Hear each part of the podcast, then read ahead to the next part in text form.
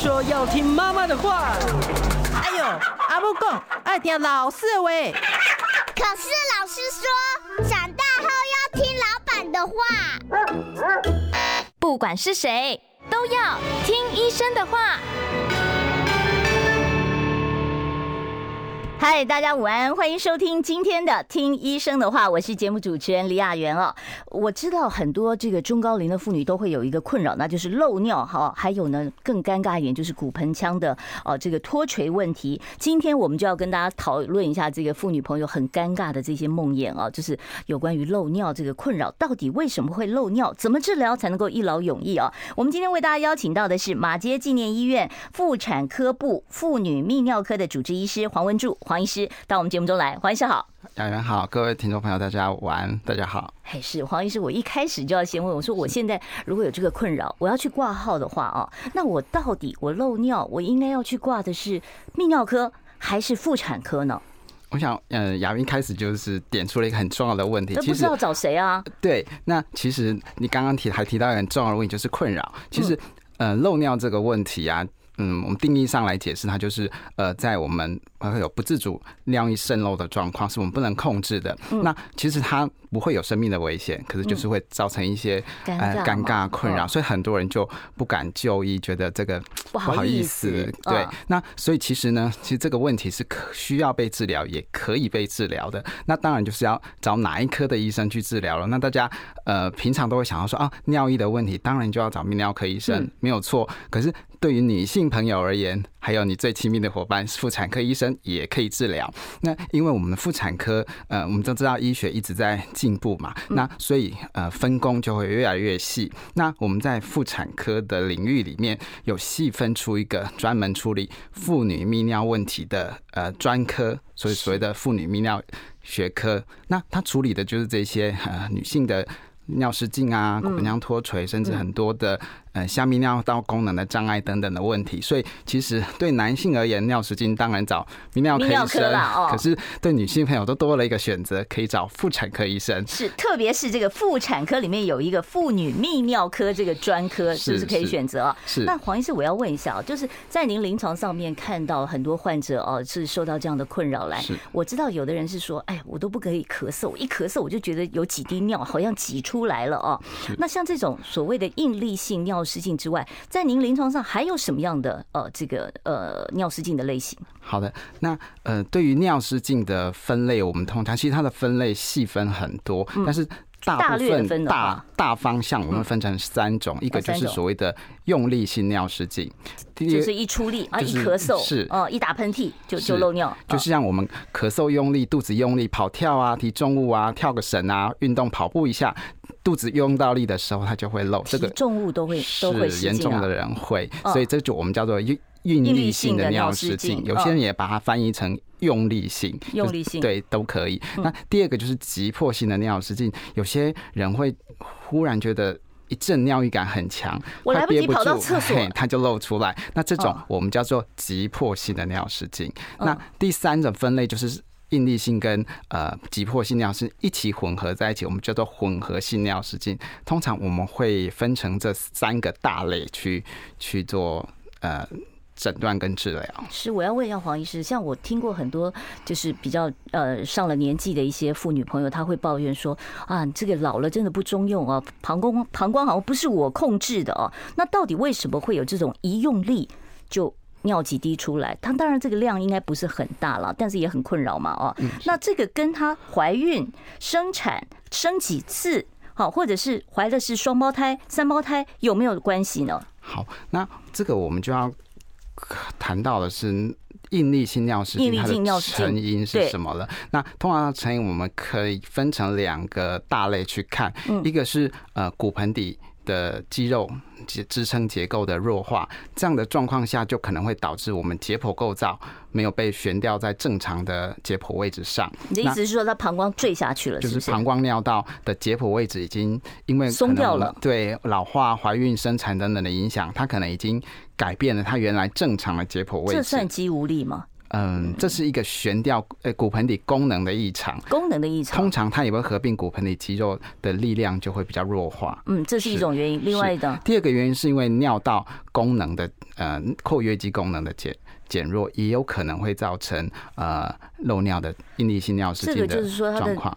那个尿道关不紧了，这个是是，就像我们水龙头就用久了会锁不紧，会有点滴漏一样的感觉。贫乏这个样子，这也是因为老年才会出现的吗？通常是因为老化的关系，那有些人有可能是因为做过某些手术，或是呃有一些尿道的手术，或是骨呃像是放射线治疗啊等等，这些也有可能会影响尿道的一些括约肌的功能等等。哦，是。那您刚才讲到这个，我就记记得，我记得以前看过新闻，就是有女明星抱怨说她产后会漏尿，可是她年纪也不大呀。哦，但产后突然间漏尿，这个是什么原因呢？好，那其实呃会产生这些骨盆底肌肉的弱化跟尿道功能的损伤、弱化等等这些问题，当然呃跟女性朋友是比较常见的。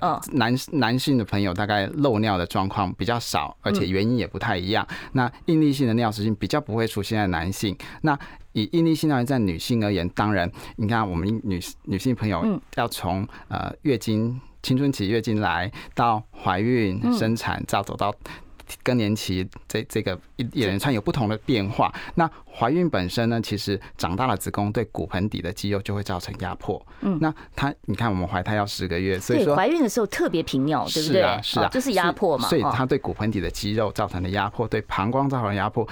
这会造成一些肌肉跟神经的一些损伤，所以当然怀孕本身就有可能会造成呃以后漏尿的可能性。那当然，呃，怀孕期间会不会有应力性尿失禁啊？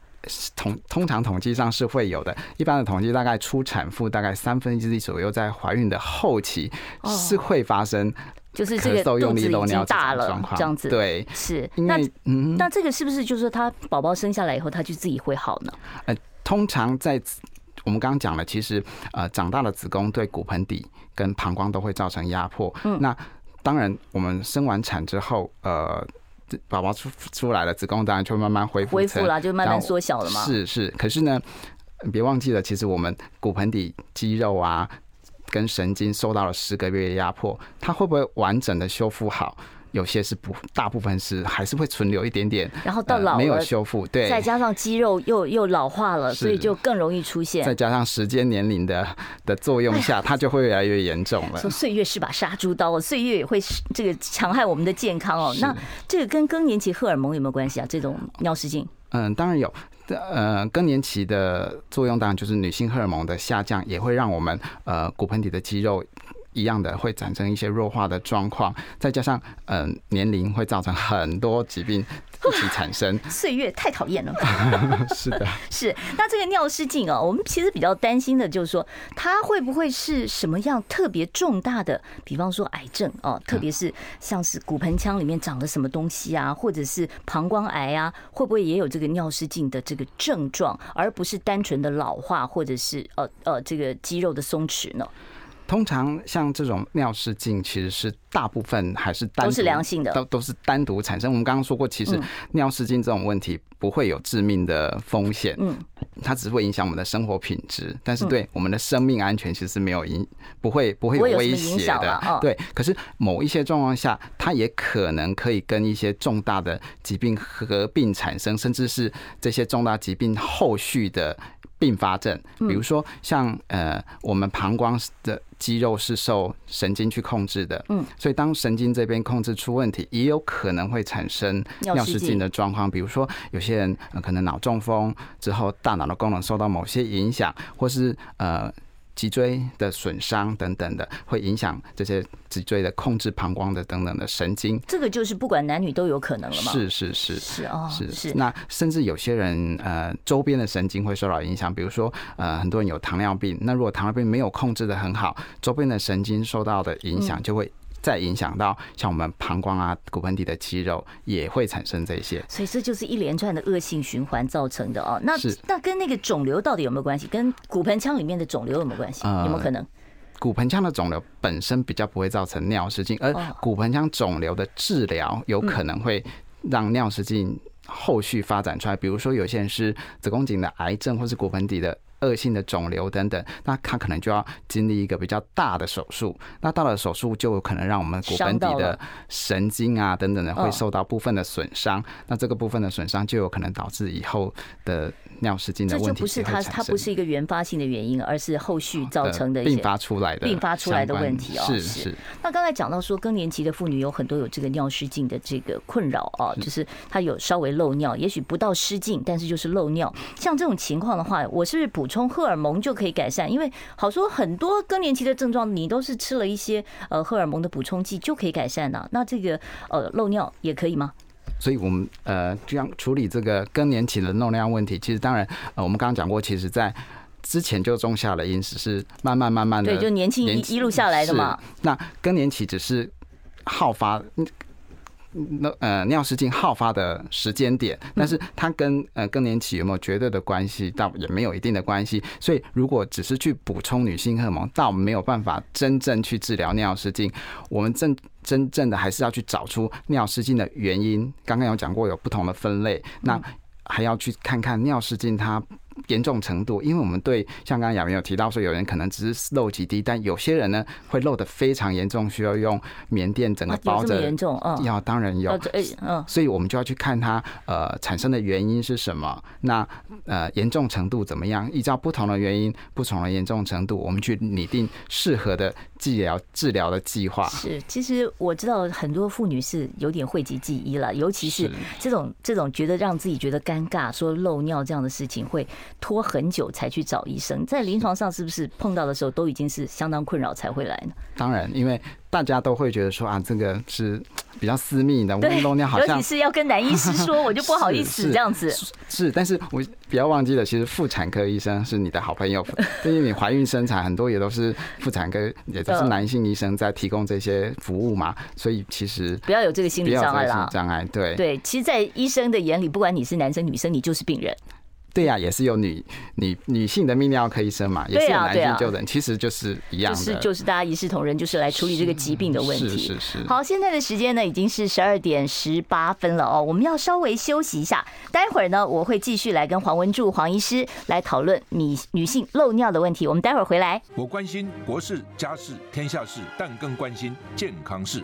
我是赵少康。推荐每天中午十二点在中广流行网新闻网联播的《听医生的话》，我们邀请到的都是国内数一数二的医疗权威，给你一个小时满满的医疗资讯，让你健康一把抓。除了收听以外，还要到 YouTube 频道上订阅 “I Care 爱健康”，按赞、订阅、开启小铃铛，爱健康三支箭，一件不能少。我们现场为大家邀请到的是马街医院啊妇女泌尿科的主治医师黄文柱黄医师，跟我们谈的话题呢是很多妇女朋友很尴尬，但是呢却又不太愿意去就医的，就是妇女的啊这个漏尿啊、尿失禁啊，还有骨盆腔脱垂的问题。黄医师，我们刚才有讨论到应力应力性尿失禁啊，那还有呃另外就是急迫性的尿失禁跟混合性的尿失禁啊，像这种。漏尿、尿失禁，我可以靠药物就治好吗？还是说必须要配合一些其他的非药物治疗？好的，我想呃，治疗所有的都呃尿失禁啊，大概我们都会从一些生活形态的调整去去着手。哦，先从生活，先不吃药，先先从生活调整。呃，有时候我们会并用啊，但但是生活作息的一些形形态的调整，是我们一定会。建议患者需要这么做的，比如说，呃，有些人会呃喝一些咖啡因的饮料，那这些就会比较容易刺激膀胱，对，那这些我们就会尽量请他减少。那有些人可能会啤酒也不行，对不对？啊，对，就是利尿的东西，那我们就会请他减，但是水分还是要还是要正常适当的摄取的，不敢喝水了这样子。那另外有些人可能有。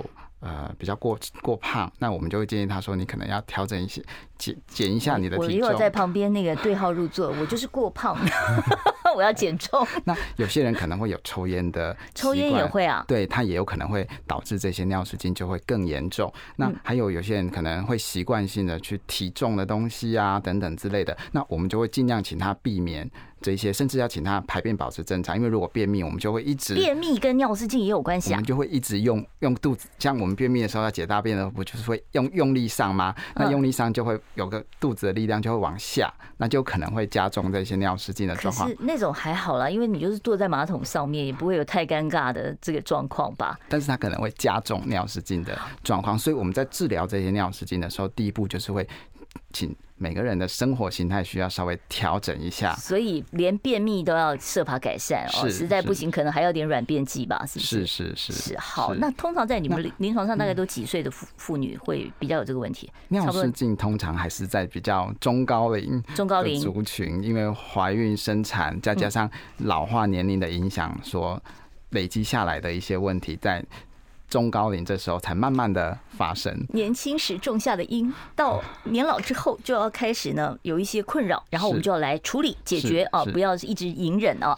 好，刚才我们讲到说，除了这个您刚才讲到的说要先找到原因之外，另外还有哪些生活上面的调整跟非药物的治疗？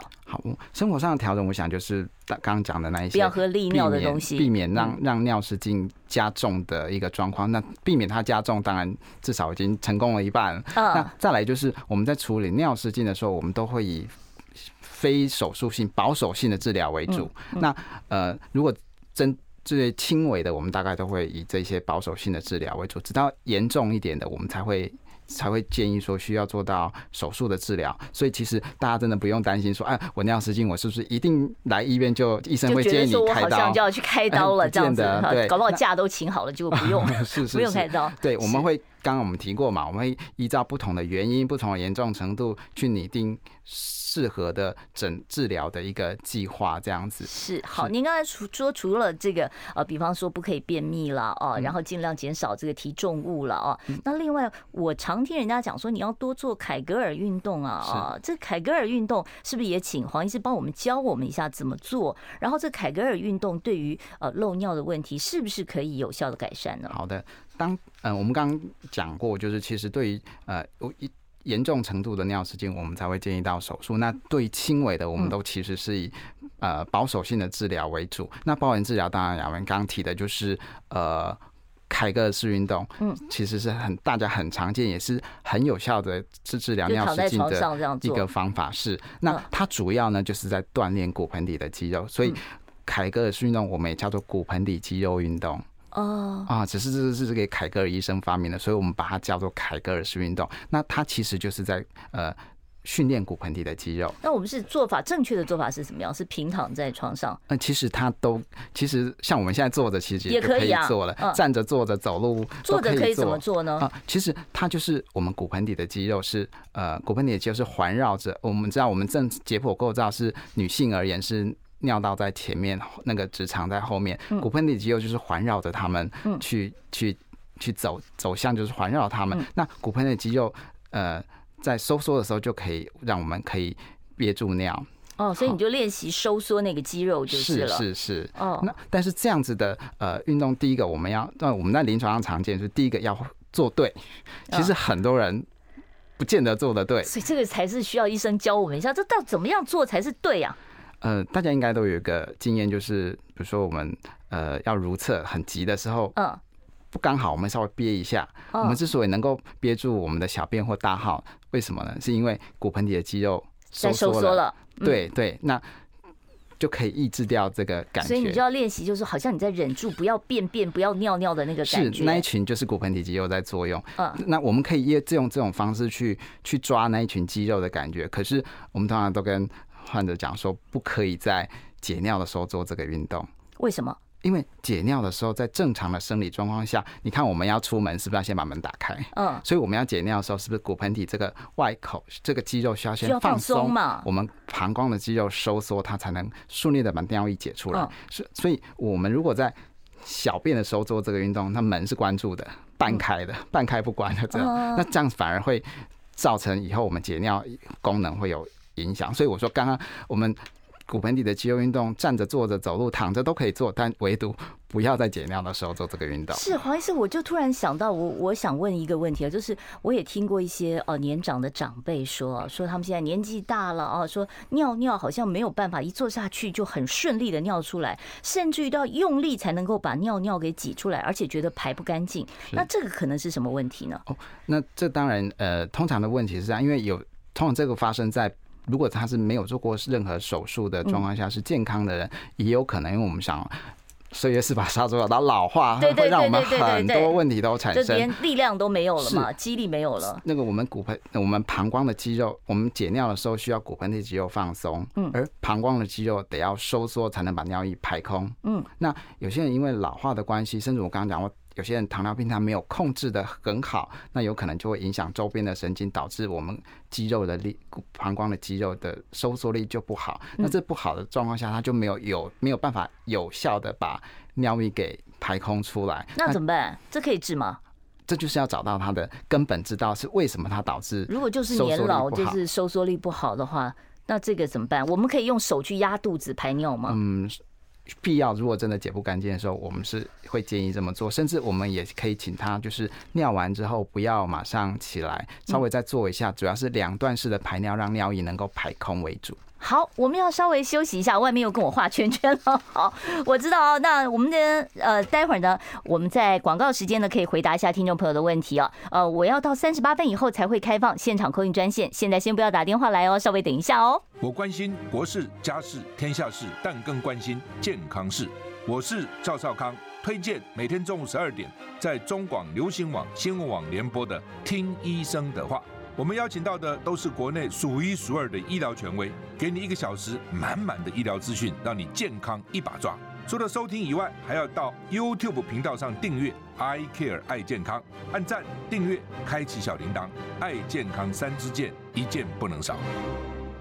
欢迎大家回到听医生的话节目现场，我要把我的牌子拿出来晃一晃了。拜托大家订阅我们的频道，我们是 I Care 爱健康啊，请大家呢呃到你的这个手机上面帮我们订阅一下 I Care 爱健康啊，或者是你打李雅媛爱健康都可以很快的搜寻到我们的频道。要记得帮我们按赞点啊，还要订阅啊，这样以后你每天呢都可以免费的听到我们这么多的很宝贵而且很正确的医疗资讯。我们今天为大家请到的是马街纪念医院啊妇产科部妇女泌尿科的主治医师黄文柱，黄医师跟我们谈的是有关于妇女啊很困扰的这个失禁，还有啊这个骨盆腔脱垂的问题。我得要加快速度了，我觉得我们的节目时间太短了，我怕这个主题没有办法讲得很透彻啊。刚才我们讲到的这个治疗的方法，就是非药物的一个治疗。那接下来我要问一下，我听过有一种叫做生物回馈仪哦，还有一种叫电刺激，这都是什么样的治疗方法？其实呃，这个就是类一样在做我们骨盆底肌肉的训练。那我们刚刚提过。其实不见得每个人都会做凯格尔式运动。对，那那这个是什么东西？是要到医院做吗？是，这个就是因又借由仪器的部分来监测我们是不是有正确的收缩好这个骨盆底的肌肉，甚至要看它的强度啊等等的状况。那这个就需要到医院由呃物理治疗师来帮我们协助。那当然，我们刚刚讲过，其实骨盆底的肌肉已经弱化了。我们在做自己做的时候，可能没有办法达到我们预期要的强度，那我们就会加一个电刺激去刺激它，希望说让它的骨盆底的肌肉能够更有力量。那其实这是一起花很久的时间。嗯，其实我们做一个疗程大概也大概半个小时左右，因为那要做几次呢？呃，我们通常会一个礼拜做个刚开始啊，然后也比较密集，会一个礼拜做个两次。那我们会做个呃三三个礼拜到。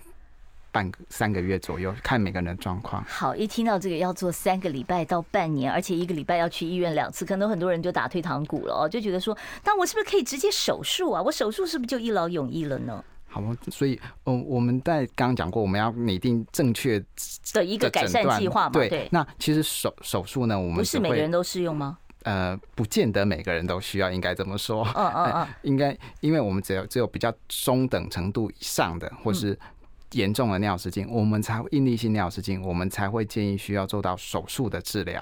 所以轻度的，我们大概都是以比较保守性，刚刚讲的骨盆底的肌肉运动啊，还有那些生活形态的改变为主。那到中重度的应力性尿失禁，那我们就会建议，可能这时候骨盆底肌肉运动大概就帮不了什么忙，帮不了什么忙，反而会徒增挫折，觉得做了没用。那这时候我们就会用建议做尿失禁的手术去治疗。是，那这个尿失禁手术是只限于这个应力性吗？还是说急迫性的这个尿失禁也可以解决？嗯、呃，通常呃我们。手术的部分会在应力性尿失禁，急迫性尿失禁会等一下我们再谈，有会用一些药物去治疗。哦，那可以用药物来来处理的是，是。好，那再问一下这个手术哦，大家其实一听到手术，尤其是中高龄的妇女朋友会害怕啦，就，就是连麻醉我都怕，我是是需要做全麻吗？嗯，是的，呃，大家一定听到手术会觉得好紧张，我要手术，或者哦，年纪大了又有慢性病怎么办呢？是是，但但也不用紧张，因为其实呃。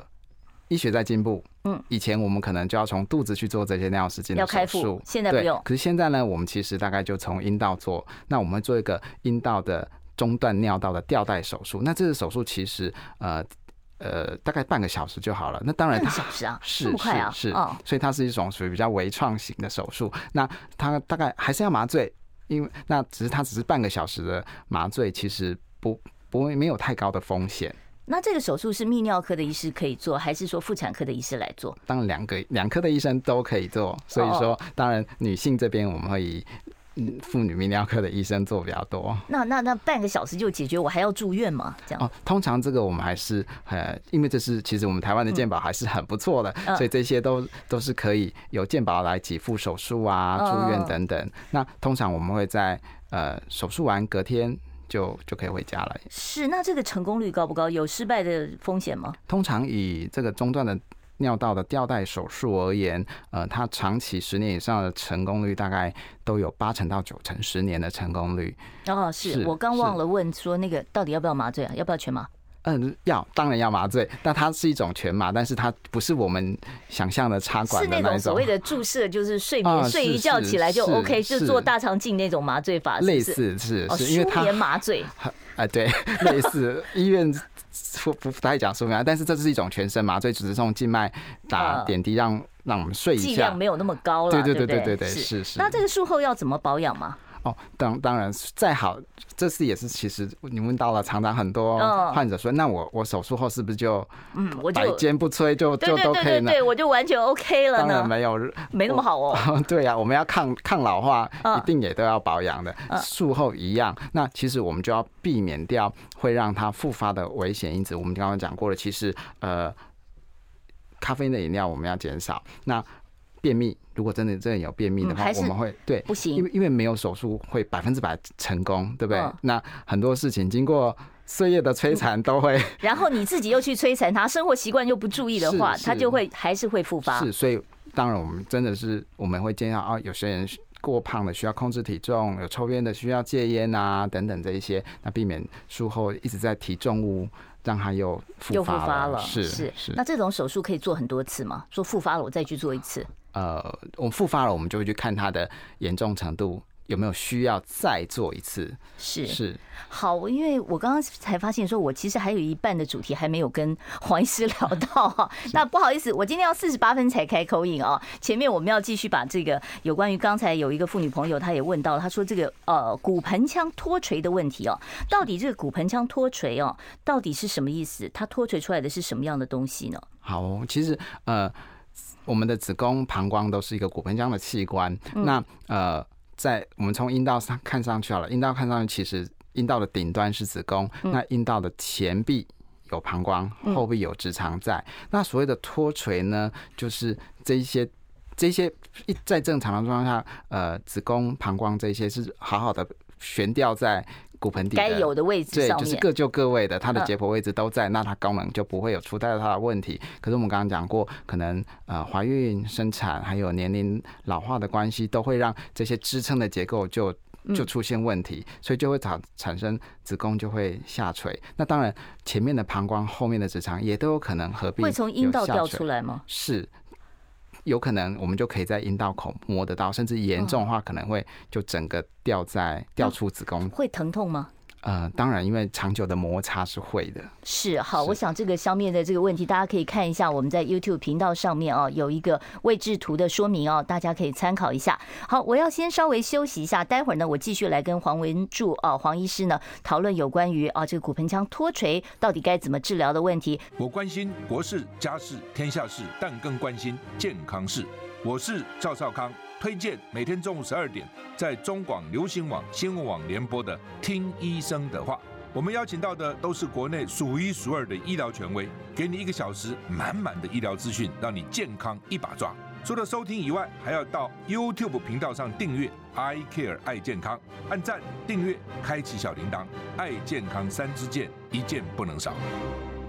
欢迎听众朋友呢回到我们听医生的话节目现场，我们为大家邀请到的是马街纪念医院的啊这个妇女泌尿科的主治医师黄文柱黄医师在我们的节目现场啊，所以呃听众朋友如果说你有一些呃尿失禁漏尿的困扰，或者是骨盆腔脱垂的问题，想要请教黄医师，我现在要开放 call in 了，因为我本来以为四十八分以后还有时间，但我们今天节目只到四十八分，所以我现在就开放二五零零呃。二五零九九九三三二五零九九九三三的电话号码啊，如果说听众朋友有问题，你现在可以开始打电话了。好，刚才讲到了说这个骨盆腔脱垂的话怎么治疗？这需要手术吗？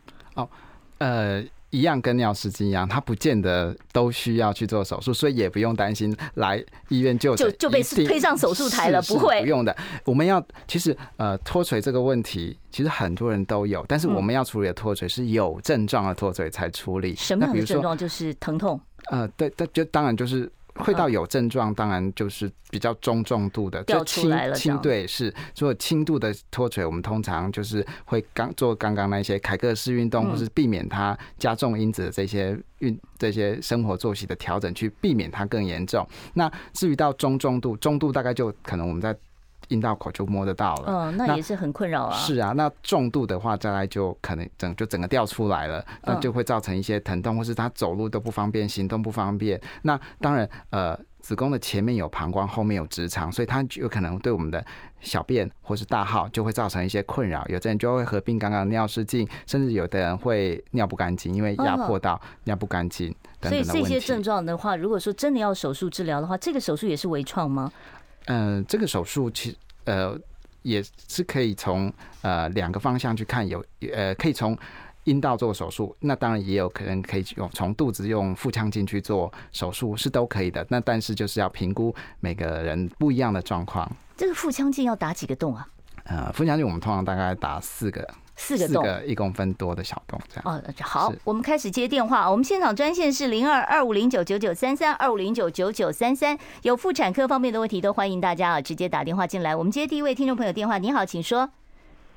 喂，哎，你好，请说。呃，我想要问一个问题，我常听人家说，因为我都比别人容易那个，就是同样喝一杯水，我都比别人少去尿尿。嗯、那有曾经医生跟我说，是因为我是子宫前倾的关系，是不是这样？谢谢。啊，子宫前倾也会造成频频尿吗？呃，子宫呃，其实子宫前倾后倾，其实呃，有一部分大部分是天生的解剖构造。那有些人大部分的是前倾，那有一些就是后倾，那有一些是。一小部分是病理性的，比如说一些子宫内膜异位等等，把它造成粘连，造成它的位置上面，对对对，挪移了这样子。嗯、是，那是不是前倾的人就比较会频尿？频尿不一定要看子膀胱频尿，我们要来看两个问题，一个就是可能是膀胱自己本身的问题，嗯，另外是别人来影响它的子宫前倾，不见得会。造成频尿，但是子宫如果有长某些东西去压迫膀胱，也有可能会造成频尿，所以就不能要先把原因找出来。当然也要找到原因，所以你要先到妇产科去查一下有没有什么样的其他的状况造成你频尿，不是单纯的一个子宫前倾啊。是。好，我们接下一位听众朋友电话，你好，请说。喂喂，哎，你好，请说。是的，是的，是的。我想请问一下哈，因为其实我在去年我有做过，就是那个子宫吊。吊网的那个手术，嗯，但是嗯是有失败的。那我想请问，可以再做一次吗？哦，子宫的这个呃悬吊的手术可以再做一次。这个应该是子宫，哎哎，应该是下垂去做的手术嘛，对不对？子宫脱垂去做的手术。那呃，我们就要去检查一下，呃复发的位置是哪里？那严重程度怎么样？还有就是你上一次做手术是用哪一个方式？因为已经这个路已经失败了，我们就要换别的路去去做。哦，还有别的方式，但是同样也是做悬吊的这样的一个，是是是，就会用另外一个方。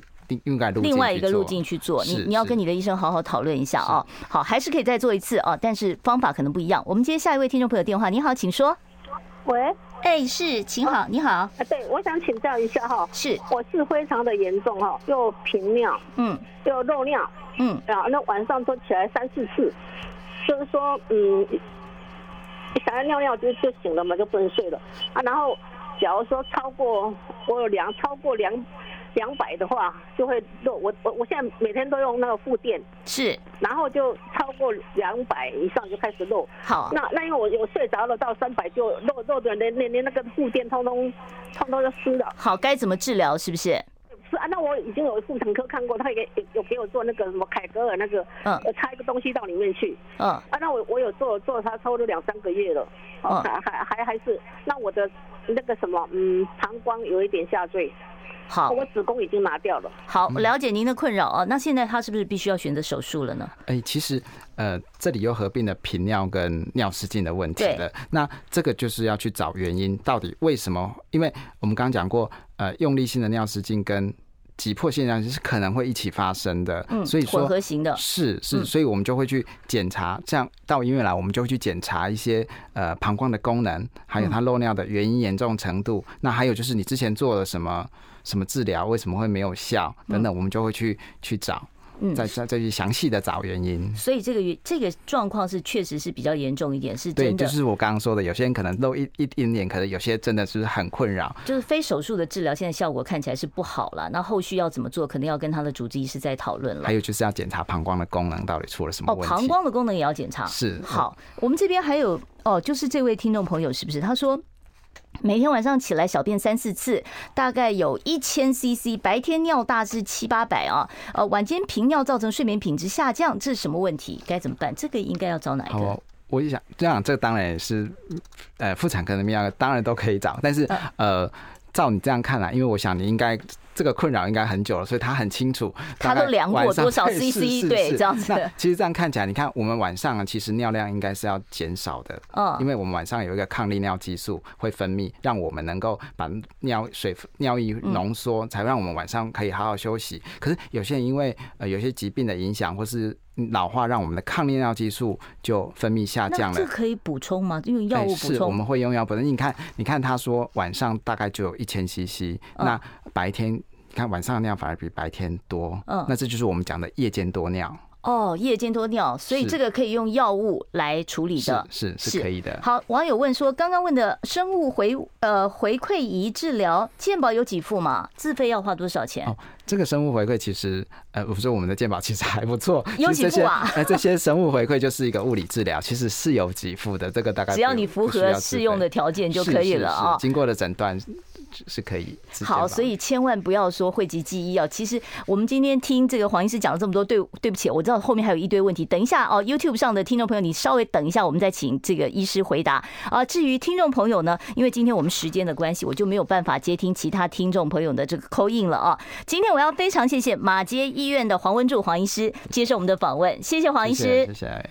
好，不要忘了要订阅我们的频道啊！而且呢，我要跟这个在 YouTube 上面有留言的听众朋友拜托一你先不要离开你的这个频道啊，因为待会儿呢，啊，在我们节目结束之后，我还可以请黄医师再来回答几位听众朋友的问题。今天我们的节目就进行到此了，感谢你的收听，明天中午不要忘了听医生的话。